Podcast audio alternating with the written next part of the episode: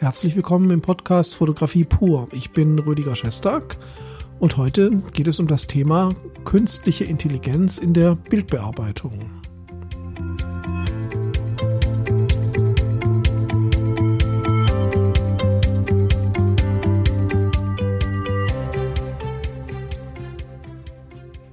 Ja, eigentlich geht es um das Thema Macht künstliche Intelligenz glücklich. Und wieso komme ich eigentlich auf den Begriff glücklich? Da muss ich so ein bisschen ausholen und ein bisschen sehr weit zurück in die Geschichte gehen. Aber zunächst einmal, was macht denn die sogenannte künstliche Intelligenz in der Bildbearbeitung? Wir kennen ja, oder alle, die die Photoshop kennen, die äh, wissen ja, dass Photoshop äh, sehr viele neue Tools schon seit einiger Zeit hat, wie zum Beispiel das Entfernen von Gegenständen, also das inhaltsbasierte Entfernen.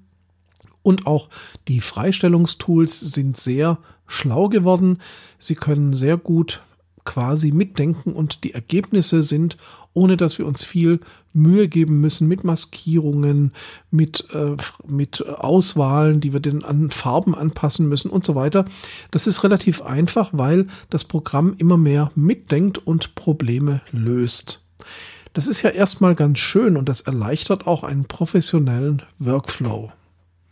Ich bin jetzt darauf gekommen, weil ich ja das, äh, die Software Luminar als Tutorial rausgebracht habe. Und Luminar ist ein recht schönes Programm zu, zur Verschönerung von Bildern, zur Verbesserung von Bildern. Und äh, Luminar bringt da jetzt die vierte Version raus. Und ich habe mich mit dem Entwickler dieses Pro oder einem der Entwickler dieses Programms äh, unterhalten und das neue Luminar, da werde ich drauf eingehen noch. Ich will jetzt gar nicht so sehr über das Programm reden, aber die setzen voll auf Artificial Intelligence, also künstliche Intelligenz und haben Tools, die im Prinzip alles selber machen. Da kann man komplett Himmel austauschen und äh, das Programm tauscht dann nicht nur den Himmel sehr gut aus, sondern setzt auch gleich noch die Landschaft in das entsprechende Licht. Dann gibt es die automatische Retusche. Da kann man mit einem Klick die Haut weicher gestalten. Man kann mit einem Klick Pickel entfernen, ohne dass die Augen oder die Haare äh, zu sehr mit in Mitleidenschaft gezogen werden. Also sehr gute Ergebnisse, ohne dass man selber etwas wissen oder können muss. Und ich sage jetzt nicht, das ist gut oder schlecht, darüber spreche ich dann später nochmal. Es ist gut, wenn ich schnell etwas machen muss für einen Kunden, der jetzt nicht dafür bezahlt, dass ich stundenlang an dem Bild rumbastle. Das ist doch durchaus positiv, wenn die Ergebnisse entsprechend gut sind. Wann ist es schlecht? Ich sehe auch durchaus kritische Momente da drin, nämlich wenn wir immer mehr qualifizierte Arbeitsschritte machen, ohne die Qualifikation selber zu besitzen, also ohne selbst qualifiziert zu sein. Und warum das ein Problem ist oder warum uns das nicht glücklich macht unter Umständen, äh, da möchte ich heute so ein bisschen tiefer einsteigen. Also wir gehen jetzt mal wieder weg von dem Luminar, von Photoshop. Äh, die Tendenz ist da, den Menschen ähm, die Arbeit abzunehmen und das, was gut aussieht, einfach automatisch zu machen, so dass wir uns eigentlich gar nicht mehr drum kümmern müssen. Und die Begründung, warum man das tut, ähm, das ist sicher in anderen Lebensbereichen genauso, ist die, wir wollen die Menschen befreien, kreativ zu sein und sich nicht mehr so sehr mit den technischen Details und der Bearbeitung auseinanderzusetzen. Hört sich auch gut an, ist auch sicherlich für den einen oder anderen, der tatsächlich sich keine Zeit hat, sich damit genau zu beschäftigen, sicher ganz nett. Und jetzt möchte ich äh, auf den Grund eingehen, warum ich das kritisch sehe. Gehen wir mal 200.000 Jahre zurück. Ich weiß nicht, ob Sie sich an die Zeit noch erinnern. Ich war sehr jung.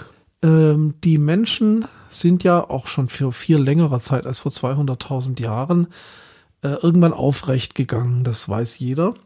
Und führende Wissenschaftler oder wissenschaftliche Kreise sagen, dass unser, unser Vorteil des Menschseins, also der Vorteil, der uns zu diesem alles andere beherrschenden Spezies gemacht hat, ist der, dass wir die Hände befreit haben. Wir haben sie befreit vor der Notwendigkeit, damit gehen zu müssen. Also wir sind nicht mehr auf vier, vier Beinen gegangen, sondern die Hände waren frei.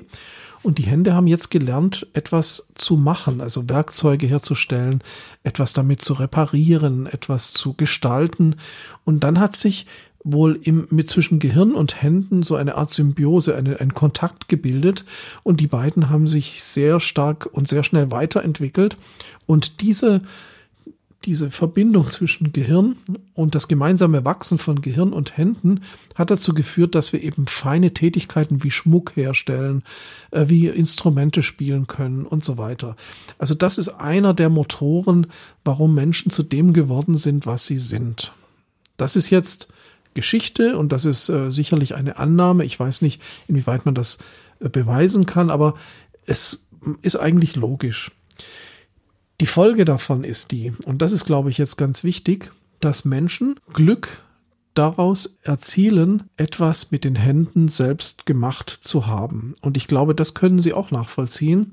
Menschen sind dann glücklich, wenn sie zum Beispiel, ja, wenn sie ein Instrument gelernt haben, mit den eigenen Händen ein Lied spielen können, dass man sicherlich bei Spotify einfacher und ohne was zu lernen auch abspielen kann, aber ich kann es selber machen. Oder ich töpfere eine schöne Vase. Dann bin ich, dann erfüllt mich das mit einer Zufriedenheit, dass ich das mit meinen eigenen Händen gemacht habe. Oder ich, ich stricke etwas oder ich baue mir ein Modellflugzeug und so weiter. Also ich baue es selber. Ich, ich hole mir jetzt nicht einen fertigen Bausatz, den ich zusammenstecke und fertig, sondern ich gehe mit der Laubsäge, ich mache was aus Holz, ich konstruiere das Ganze.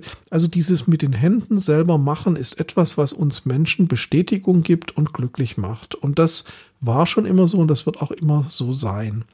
Und ich denke, auch das ist eben das, was die Fotografie so interessant macht. Fotos kriegt man ja überall. Also im Prinzip, schöne Fotos müsste ich ja nicht selber machen. Ich kann sie mir ja irgendwo im Internet angucken. Aber es macht Spaß, mit einer Kamera loszugehen und ein schönes Bild selber zu machen, ja, den Sonnenuntergang selber zu fotografieren, die, die, die Nordlichter selbst zu entdecken, die Tiere ähm, zu fotografieren äh, in bestimmten schönen Situationen, äh, besonders schöne Porträts mit Licht zu machen, das selbst machen mit der Kamera. Das ist, glaube ich, das, was die viel, was viele Fotografen antreibt und was uns dann, wenn es gelingt, eben auch in einer gewissen Form glücklich macht.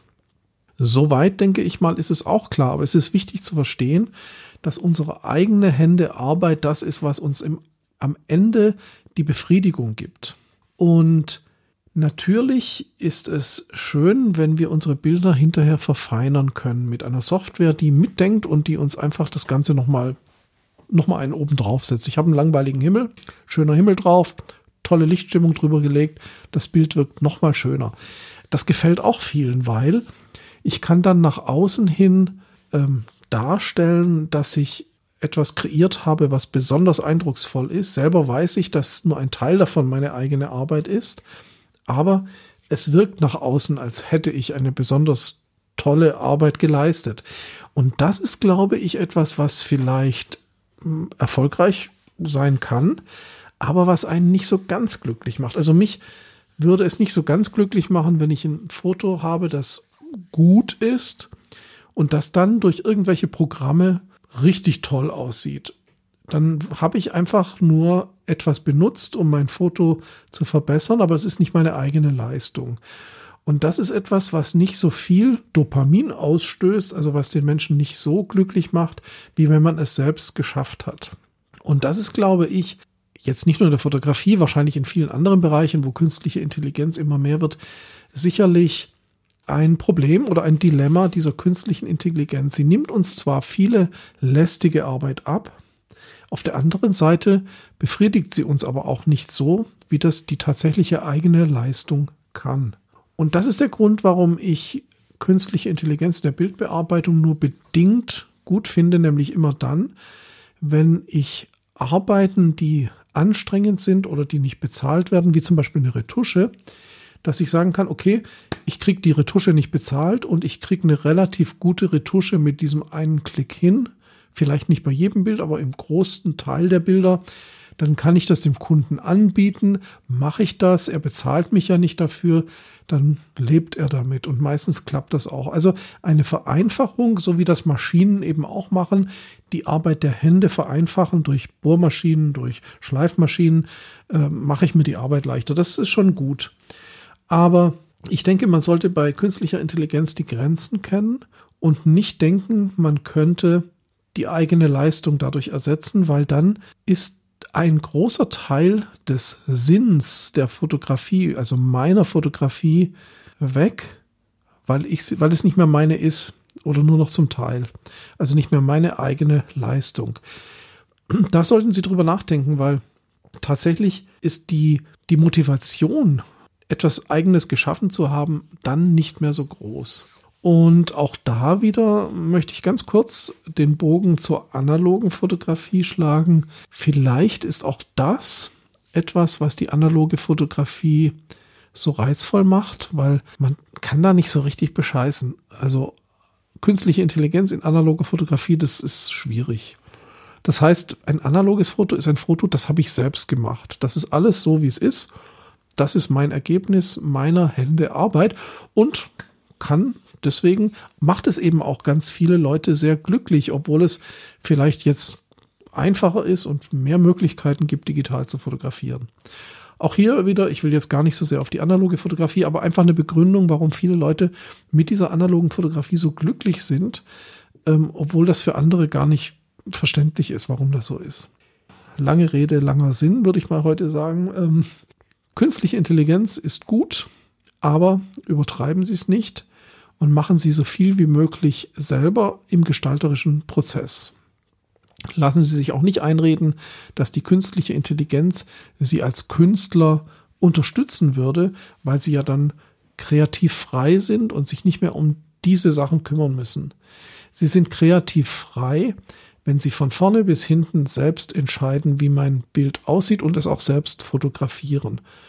Und wenn man künstliche Intelligenz nutzt, dann nur so, dass das, was ich schon im Bild drin habe, tatsächlich auch noch etwas besser herausgearbeitet wird. Aber machen Sie nicht irgendwie alles neu oder alles anders.